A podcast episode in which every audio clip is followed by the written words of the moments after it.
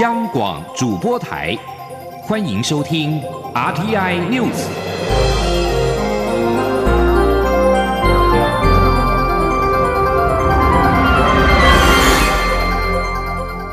听众朋友您好，欢迎收听这节央广主播台提供给您的 RTI News，我是张顺祥。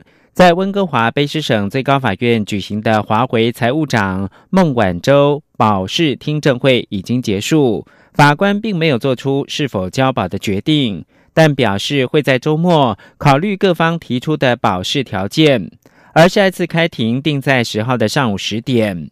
尽管加拿大检方以孟晚舟有潜逃风险，而且拥有庞大资源，要求不予保释，但代表孟晚舟的辩方律师辩称，财富不能成为保释的禁令。即使拥有巨额财富，在加拿大也仍然是可以被保释的。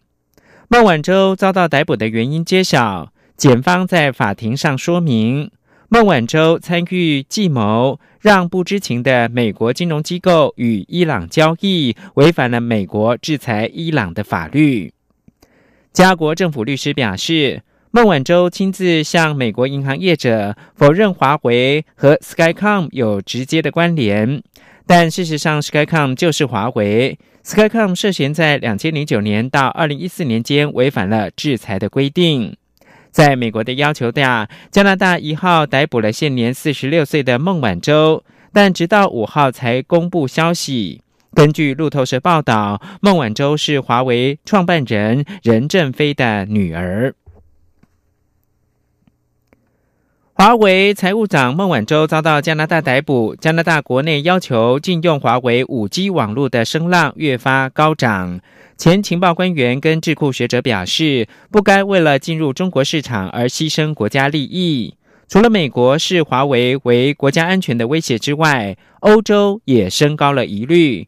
比利时将展开调查，检视使用华为产品是否存在国安风险。各国对华为可能带来的国安隐忧也浮上台面。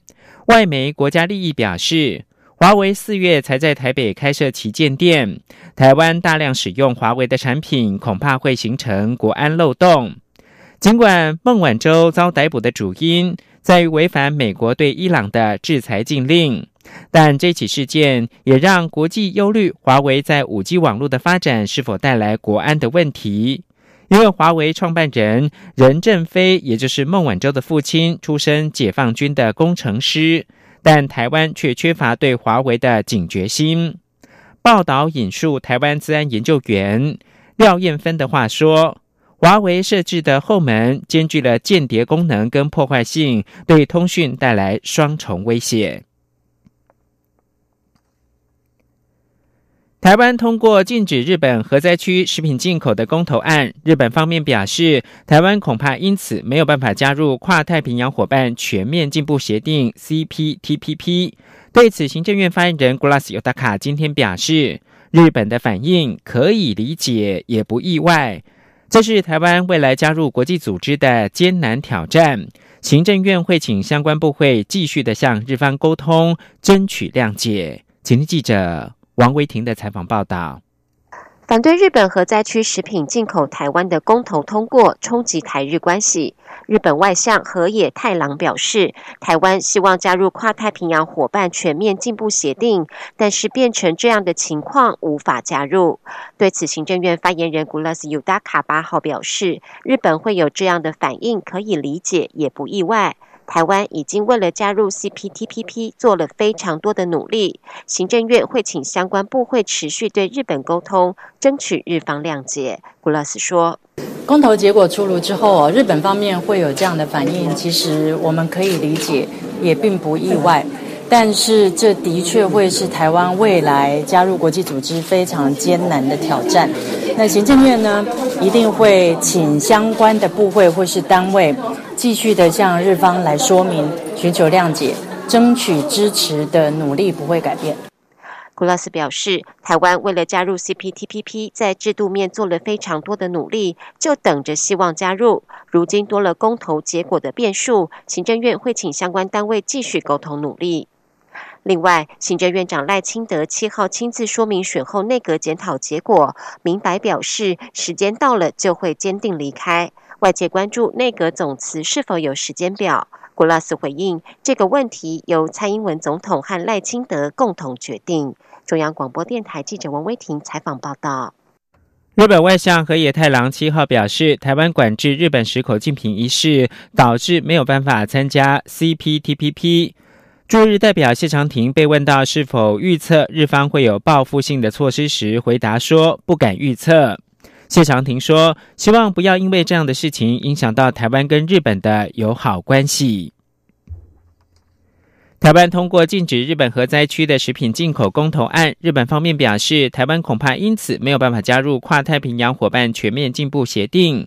对此，国民党主席吴敦义今天表示。国民党执政的时候，曾对日方表示，希望是由国家级的卫生食品机构验证会比较可靠。吴敦义表示，要加入 CPTPP 也没有那么简单，有关各国利益需要时间。记者王慧婷的报道。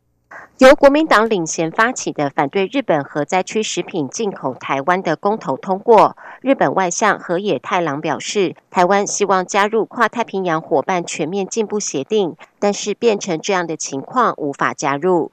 对此，国民党主席吴敦义八号受访时表示，可以理解日本的态度，但是核灾区食品也攸关台湾国民的身体健康。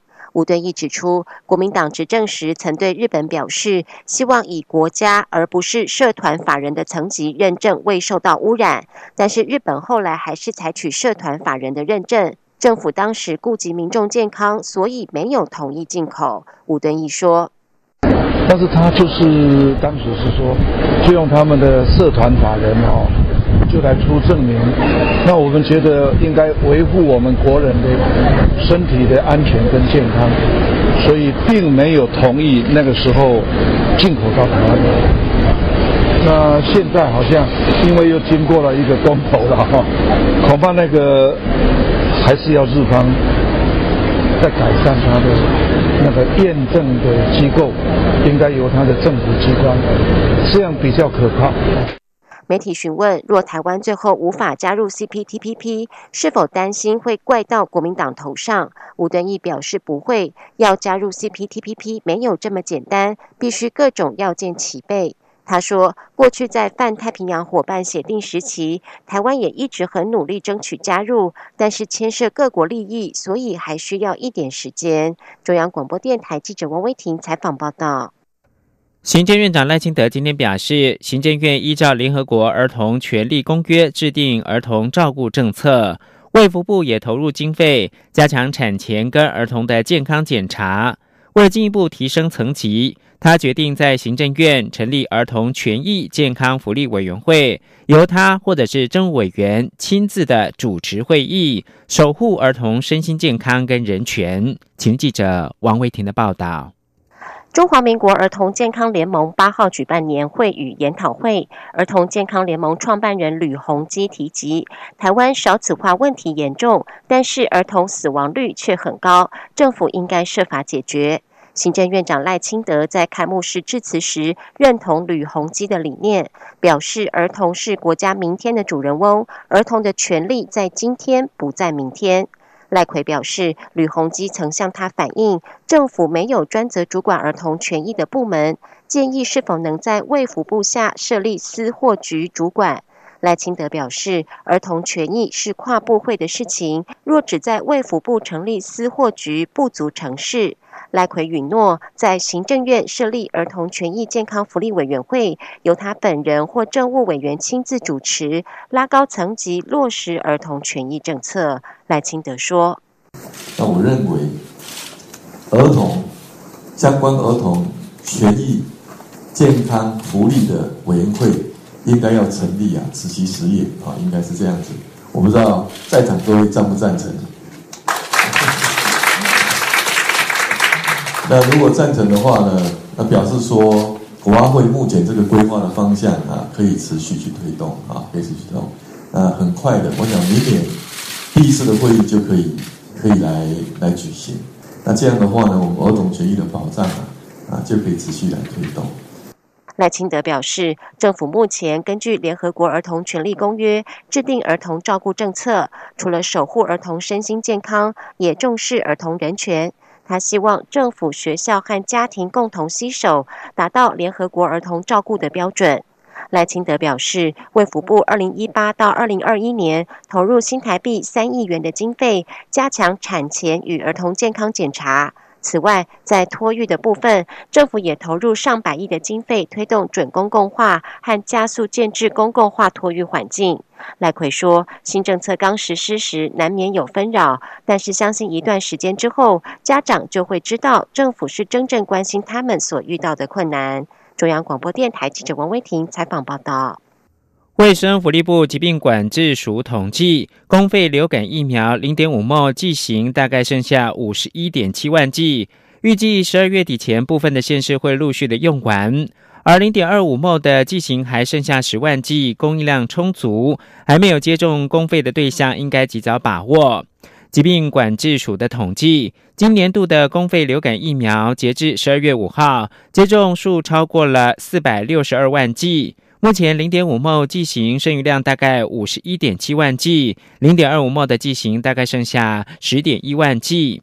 疾管署副署长庄仁祥今天表示，今年流感疫苗株跟社区流行病毒株是吻合的。但因为疫苗供应量比较吃紧，零点五毛的剂型可能会在十二月底就会用完，还没有接种公费的对象应该尽早的接种，家长也应该紧速带家里六个月以上到三岁以下婴幼儿完成接种，以及早获得保护力。